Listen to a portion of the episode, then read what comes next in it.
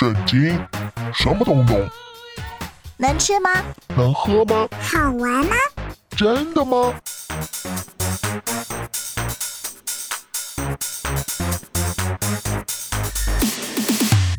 圣经鸡尾酒，干杯！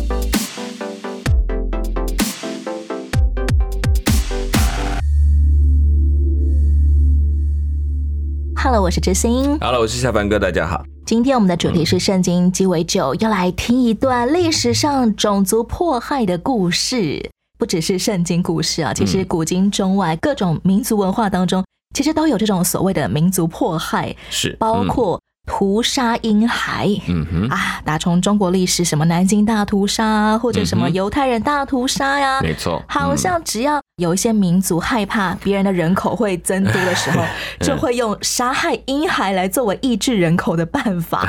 其实，在古代这种战争不算少，它是算是种种族灭绝，是它就是把你的种族消失，让你就不会有人来复仇。如果真的要把所有历史都摊开来看，这种事情绝对屡见不鲜，到今天都还是有的。古代我们说的诛九族，嗯，通常也是为了怕后代起来反对，让你更没有。机会，就是让断子绝孙，或者是把你嫁到乱地不同里面，种族都混杂之后，他就不没有机会找到对原来的民族的认同了。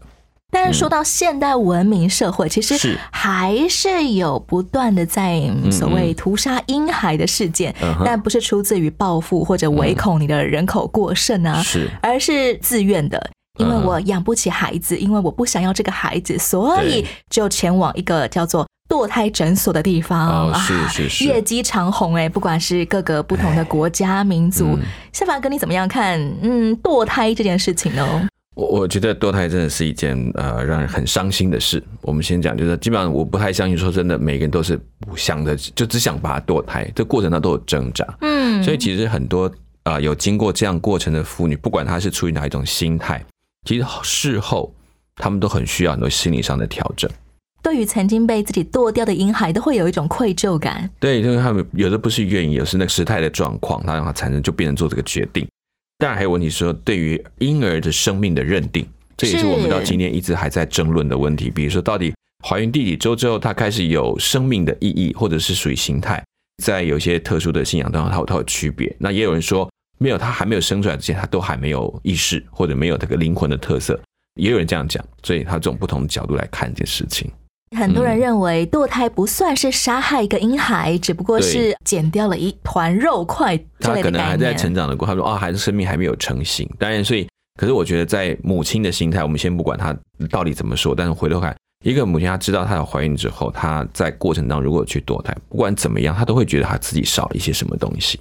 就像今天我们即将听见的故事，法老王下令要屠杀希伯来的男婴，想必很多的母亲也是不得不亲手把自己的孩子交出去，是，任由孩子要被人宰割，那真的是一件非常心痛的事情。没错。我们要一块进入今天的圣经鸡尾酒，来听听一个在大屠杀当中幸存男孩的故事。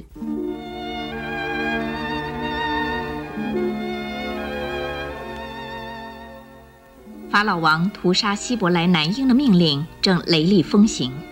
一个希伯来的立位支派家庭中，名叫暗兰跟约基别的夫妻二人，心中自然着急，日夜担心。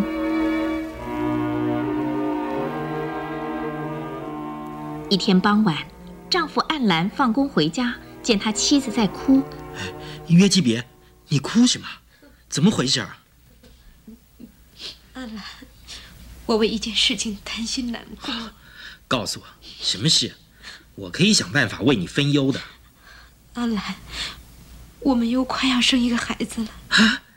那才好啊！那你为什么难过呢？我喜欢小孩，但是你知道法老王最近的命令，如果我们再生一个像米利安的女孩，那还好；但是如果生个像亚伦的男孩，那就惨了，是不是啊？我了解你的心情了。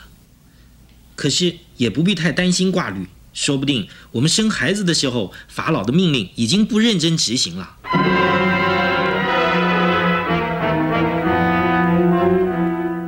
不料，他们家真的生了个男孩，而法老的命令仍在认真执行。所有希伯来的新生男婴一律丢入河中。这对夫妇暗兰跟约基别不敢去思想孩子要被淹死的命运，为了保命，他们只好把孩子藏在家里。一下子三个月过去了。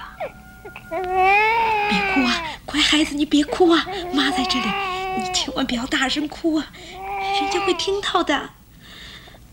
阿兰，我们到底该怎么办呢？他哭声这么大，恐怕不能够久藏这孩子了。巴不得我能想个好办法。哎，可惜我想不出来啊。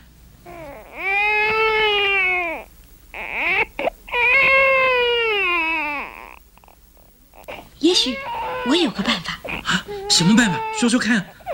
白天既然不能把孩子藏在家里，我就把它放在外面。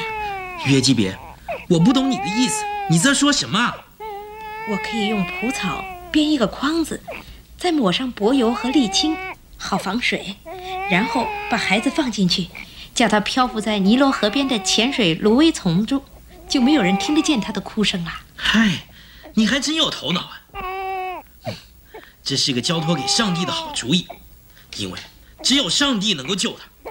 是的，我们只有把他交托在上帝手中。我们已经尽了一切努力。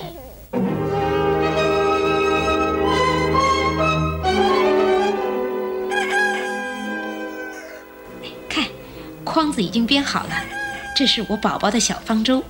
现在天还没有大亮，再等一会儿人就多了。哎呀，我得赶快。米莉安，我的女儿，快点起来啊，好跟我去送小弟弟到河边去啊。妈妈，天还黑着吗？当然还黑啦，我们就是不要别人看见啊。你快点穿衣服，我这就喂小弟弟奶，然后放他在筐子里，马上就走。母女二人把婴儿筐子放在尼罗河的浅水芦苇中，藏得很好，我想不会有人看见这筐子，也不会有人听见他哭了。妈不在身边了，孩子。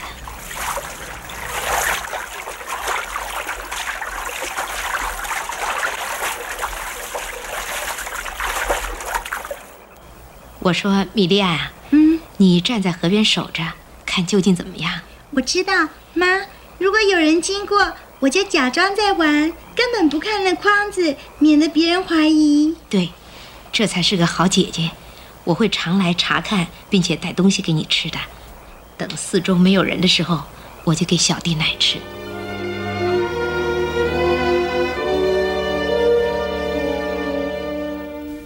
法老的女儿同几个宫女来到河边，水中的筐子引起了公主的好奇心。于是她说哎，你看，那芦苇丛中是个什么东西啊？拿来给我看。：“是公主。”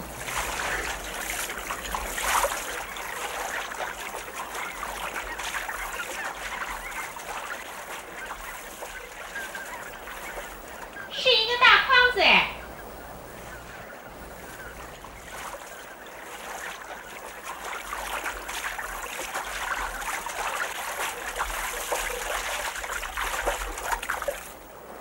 这筐子好像还不轻哎，里面是什么？公主急着要看筐子里是什么。啊看，是一个婴孩哎，一个男孩，哎呀，好可爱哦！我从来没有见过这么漂亮的宝贝哎。哎呀，好可爱，好可爱呀！孩子一见生人就哭了。远处守着的米莉安看见他们喜欢弟弟，就放心的走过来。嗯这一定是希伯来女人生的孩子。这妈妈的好心肠，想叫孩子活命。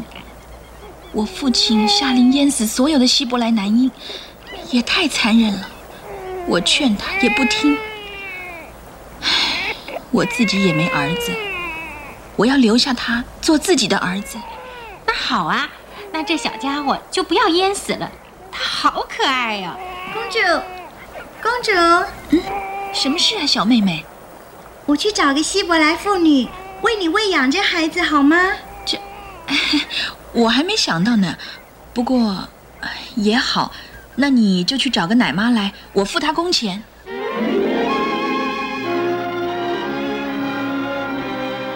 米莉安于是飞跑回家，领他妈来见公主。把这孩子抱去，替我喂养，我付你工钱。多谢公主。我要给这孩子取名叫摩西，因我把他从水里拉出来。你要好好的看顾他，等他大一点儿，我要领他到我父法老的王宫里接受教育。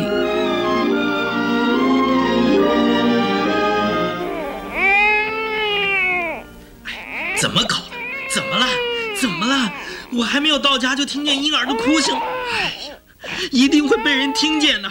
快把他带到卧房去，关上门呐！但是爸爸，我们不用担心别人听见他哭呀。现在小弟弟是发老女儿的小孩啦，我们不怕别人害他啦。妈妈做奶妈，公主还给工钱呢。乖孩子，你是好孩子，别哭了哦。哦哦哦哦！怎么回事？我真莫名其妙。米莲，什么法老女儿？请你说给我听听。法老的公主给小弟取名叫摩西。米莉安，你慢慢的从头说给你爸爸听，别急。好。妈妈离开了河边，我在附近沙滩上假装玩，注意着小弟。过一会儿就见公主和她的公主。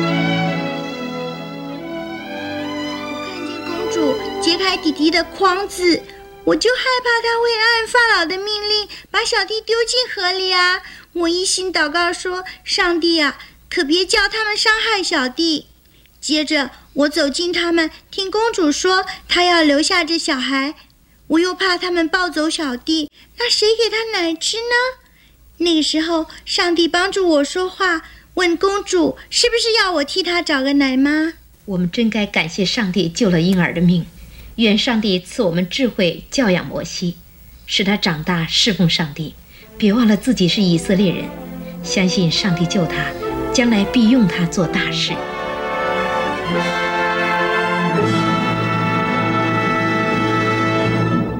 在先前的圣经故事当中，我们听见老雅各他以一百四十七岁的高龄过世了，而他的十二个儿子后代则成了十二族人。今天开始，我们听见这位圣经故事的男主角呢，他是一个奇迹活下的男婴，是他是利未族的后代。嗯哼，埃及法老王的女儿给他取名为摩西，意思就是我把他从水里拉出来。不过，这个摩西的名字应该是法老王的女儿所使用的埃及文喽。这个字很有趣，在目前来看，它的解释就是说从水里拉出来，这个意思是来自于希伯来文的意思，不是来自于埃及文。可是埃及文这个名其实算是一个相当在他们皇族当中常用的名字，对，同时符合这两种文化。对对，所以就这一当中取得已经赋予他一个皇族的身份的名义。刚好这个名字的意思又符合希伯来文里面把从水里面拉出来的意思。可能法老女儿也看在这是个希伯来男婴的份上，是。那也可能因为成为一个预言的意思，就是他真的要把这群百姓带出去，所以这个过程当中，这个名字可能已经赋予。那事后想起来，这个名字更是像这样的意思。摩西本人被从水里拉出来，而将来他的使命也要把他的同胞从水深火热当中拉出来。对对，嗯。法老王的女儿，她是因为到河边来洗澡，才发现了这个摩西小男婴。当时候的人都会在河边洗澡吗？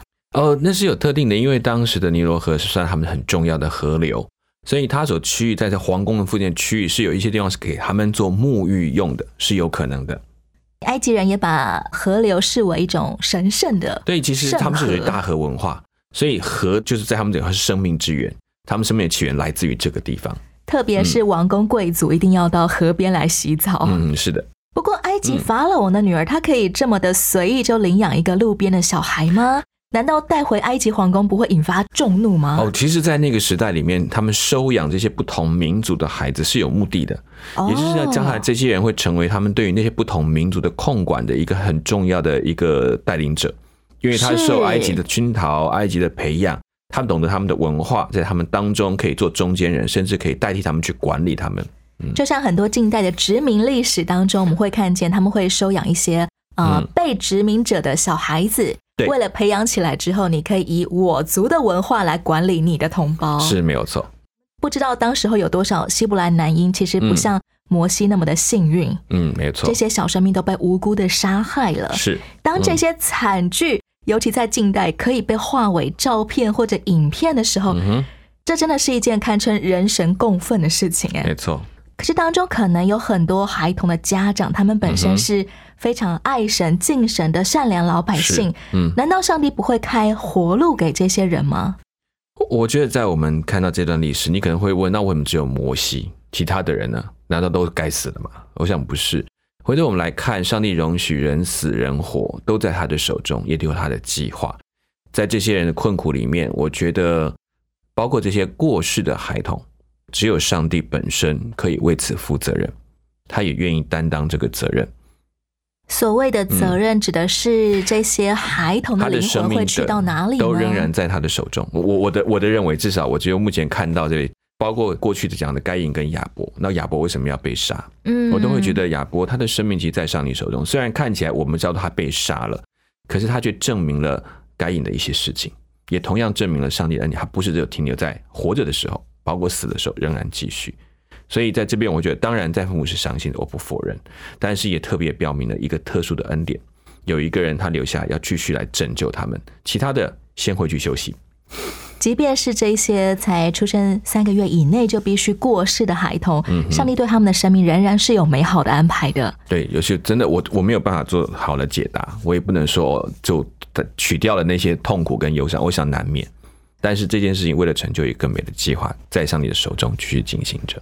还活着的父母可能会有一种哀痛，就是嗯我的孩子根本还不会讲话，他还不会分辨左右手，他还没有办法做一个呃相信耶稣的一个过程。嗯是那么当他意外过世，甚至被人伤害之后是，这些孩童的灵魂又会去到哪里呢？圣经好像没有清楚的给我们一个答案呢。嗯，但是我觉得是你很清楚讲到，上帝是死人活人的神，他并不会在那边就没有权柄，不会，他仍然有他的权柄来掌控着每一个人的生命。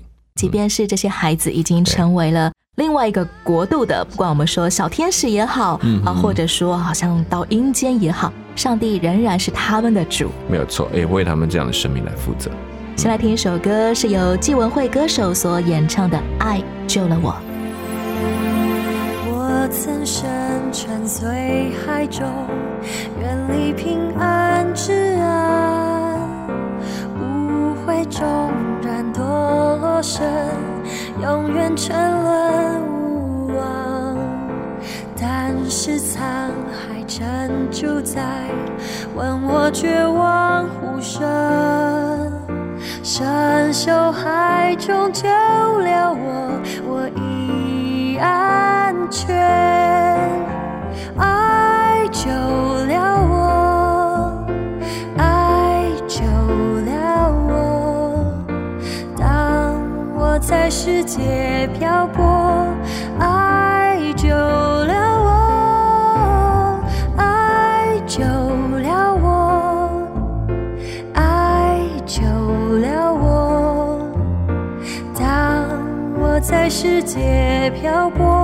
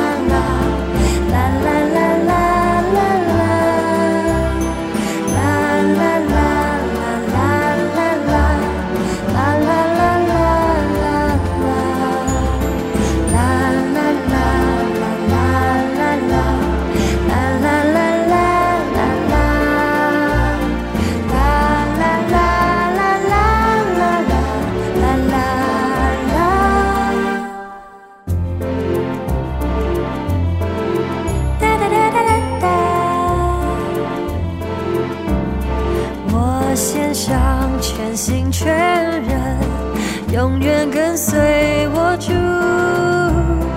在他殿中真蒙福，赞美直到永远。他的爱伟大真实，使我倾心爱慕。赞美忠诚和服侍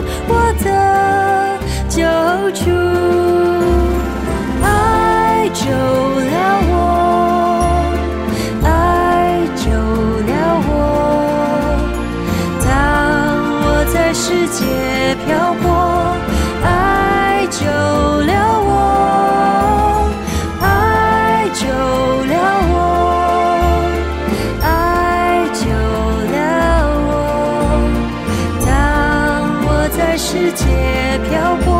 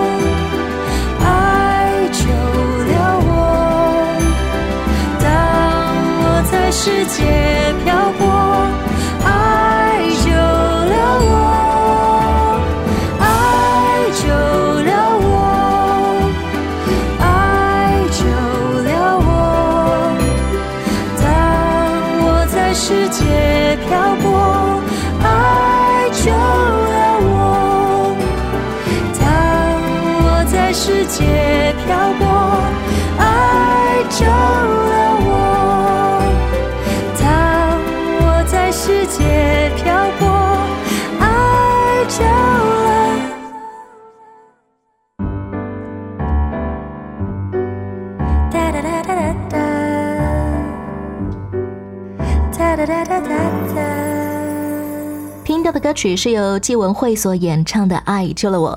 今天的圣经鸡尾酒，我们聊到说，摩西的妈妈约基别，她嗯因着信。把刚出生的摩西藏了三个月，这个其实是后来希伯来书里面的记载了，嗯特别强调他因着信，嗯，所以把摩西藏起来。到底约基别妈妈她相信什么呢？如果用希伯来书的解释，特别是强调他对上帝的信心，他相信这位照顾他们的主会为这孩子负责，所以他尽他的能力存留他的性命。那三个月等于他靠着神去尽力保护到一个程度，反正在你的手中，若可以就留存他吧。三个月后，妈妈改成用蒲草编成箱子，再抹上石漆跟石油，防水渗进来，嗯再把小宝宝藏在里面。是啊、这仍然是妈妈出于信而嗯做这样的选择，她相信上帝会保守这个孩子的。对，就好像我已经尽了全部的能力，我能藏了三个月已经是不得了的事情了。但是我想，也许还有机会，所以我用了各样的方法保护他，多存活一点时间，看上帝怎么去带领他。我把它交在你的手中。约基别他编织的这个蒲草箱，是，其实跟创世纪里头挪亚方舟的那个方舟是同一个字哎，嗯，就是 ark，概 称所有箱型、柜型、方盒型的东西。嗯是，这是很有趣的巧合吗？其实这很有好玩。你如果看到约柜，也是这个字。是，对，那你会发现我们很有趣。我发现上帝喜欢在那个柜子里面把生命留存在当中，把希望放在那个里面，把约放在当中。那个约就是我们存活的希望。我觉得上帝他一直在告诉我们，我们被他保存在这个里面，在他的约中，在他的柜子里面，在他的盒子当中。即便有千人扑倒在我右边 万人扑倒在我左边大水，过来，你就在那个里面，然后你的生命就得以保存。上帝留给世人的一个盼望就是。它会让我们可以活着活下去对，的，但记得要活在那个里面。